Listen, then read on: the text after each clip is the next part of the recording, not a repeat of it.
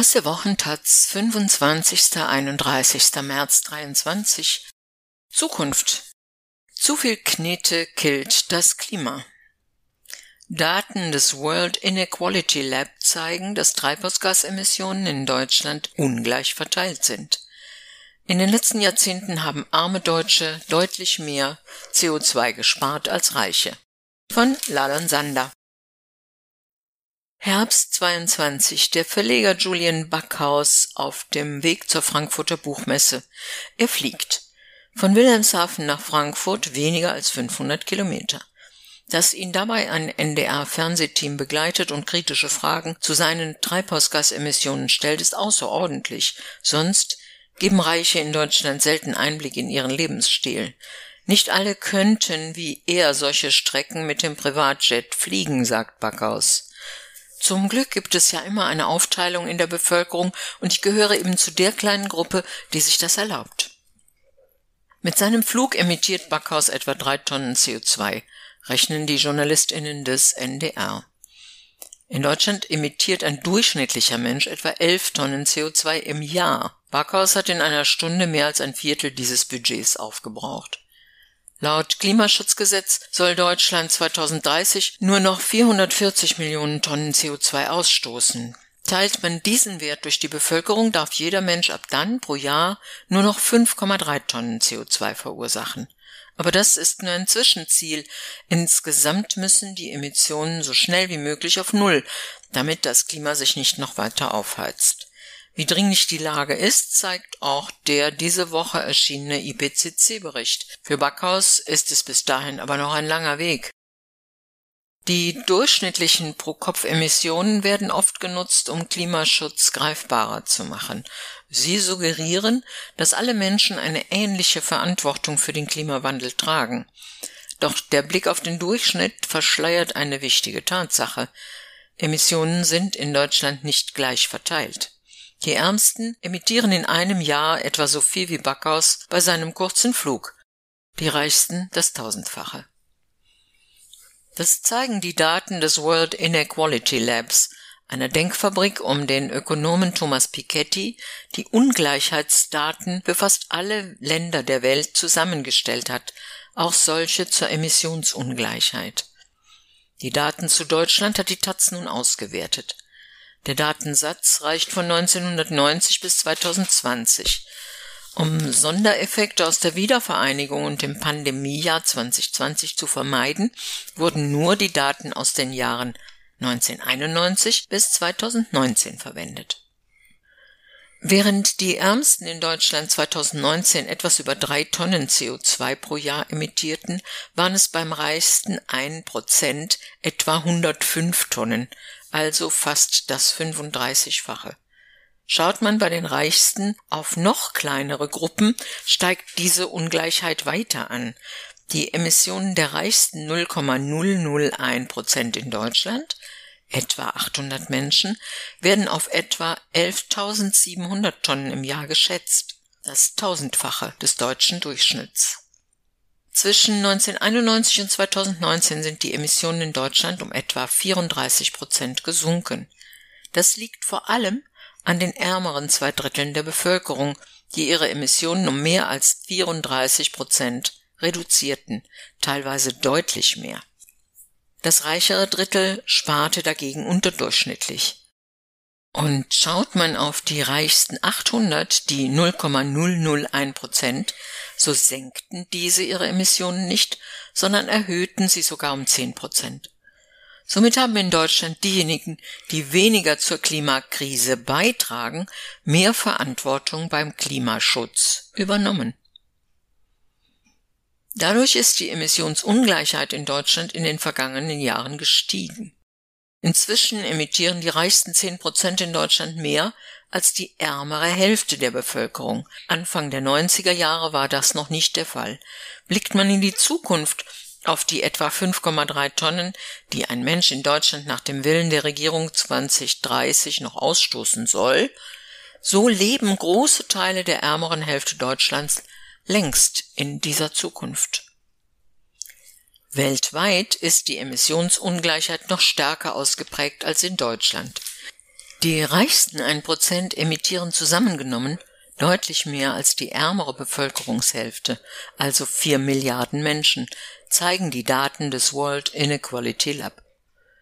Der globale Durchschnitt lag bei etwa sechs Tonnen pro Person, deutlich unter dem deutschen Durchschnitt. Anders als in Deutschland, wo die Emissionen seit 1990 sinken, sind die Emissionen weltweit gestiegen. Das liegt zum einen daran, dass sich der Lebensstandard vieler Menschen im globalen Süden in dieser Zeit verbessert hat und damit auch ihre Emissionen gewachsen sind. Zum anderen sind Reiche weltweit noch reicher geworden, haben ihre Emissionen gesteigert und auch die weltweite Emissionsungleichheit ist gewachsen.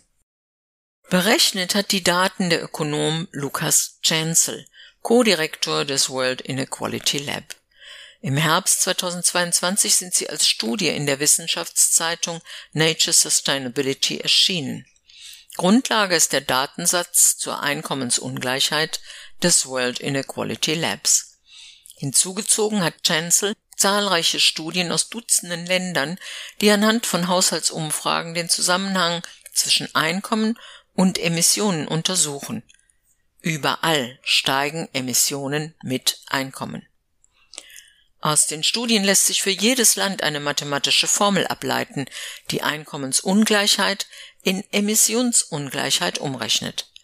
So können dann für verschiedene Einkommensgruppen in verschiedenen Ländern die Emissionen geschätzt werden. Haushaltsumfragen decken dabei oft die Reichsten der Gesellschaft nicht ab. Sie sind sehr wenige, halten ihre Finanzen gerne geheim und verweigern sich solchen Studien, die Emissionen der Reichsten werden im Datensatz deshalb mit Hilfe einzelner Datenpunkte, etwa Superreiche, die ihren Lebensstil offenlegen, und mathematischen Kurven geschätzt. Es gibt mehrere Gründe für die beträchtlichen Unterschiede zwischen den Emissionen der Ärmsten und Reichsten in Deutschland. Der größte Posten sind Investitionen. Während die Ärmsten nur durch ihren Konsum emittieren, stammen beim reichsten Zehntel bereits die Hälfte der Emissionen aus Investitionen. Und dieser Anteil steigt mit Reichtum. Bei den reichsten 800 Deutschen führt Chancel von den 11.700 Tonnen, die diese jährlich emittieren, mehr als 11.400 auf Investitionen zurück. Aber auch beim Konsum gibt es große Unterschiede. Reichere Menschen haben größere Häuser, sie können mehr Güter kaufen, fahren mehr mit dem Auto und fliegen häufiger. Eine Studie aus dem Jahr 2021 zeigt, wie das auf die Spitze getrieben aussieht. Sie wertete öffentlich bekannte Daten von 20 Milliardärinnen aus und fand, dass diese alleine mit ihren Anwesen, Superjachten und Privatjets tausende Tonnen CO2 emittierten. 2020 erschien eine Untersuchung, die auch Chancel für seinen Datensatz nutzte. Drei Forscher der Uni Freiburg werteten Daten der Einkommens- und Verbrauchsstichprobe 2013 aus, in der Daten von 53.000 deutschen Haushalten enthalten sind und berechneten für ein Dutzend Einkommensgruppen die Emissionsfußabdrücke. Superreiche kommen in der Stichprobe nicht vor. Die höchste Einkommensgruppe verdient bis zu 18.000 Euro im Monat. Auch diese Daten zeigen ein deutliches Gefälle. In der reichsten Kategorie ist der Fußabdruck fast dreimal so hoch wie in der ärmsten. Während sich die Emissionen für Nahrungsmittel kaum verändern, verdoppeln sich die Emissionen im Bereich Wohnen, verfünffachen sich beim Konsum und versechsfachen sich beim Verkehr auf dem Land. Im Flugverkehr sind die Emissionen der Reichsten 13 Mal so hoch wie die der Ärmsten. Woher sollen die Einsparungen in Zukunft kommen?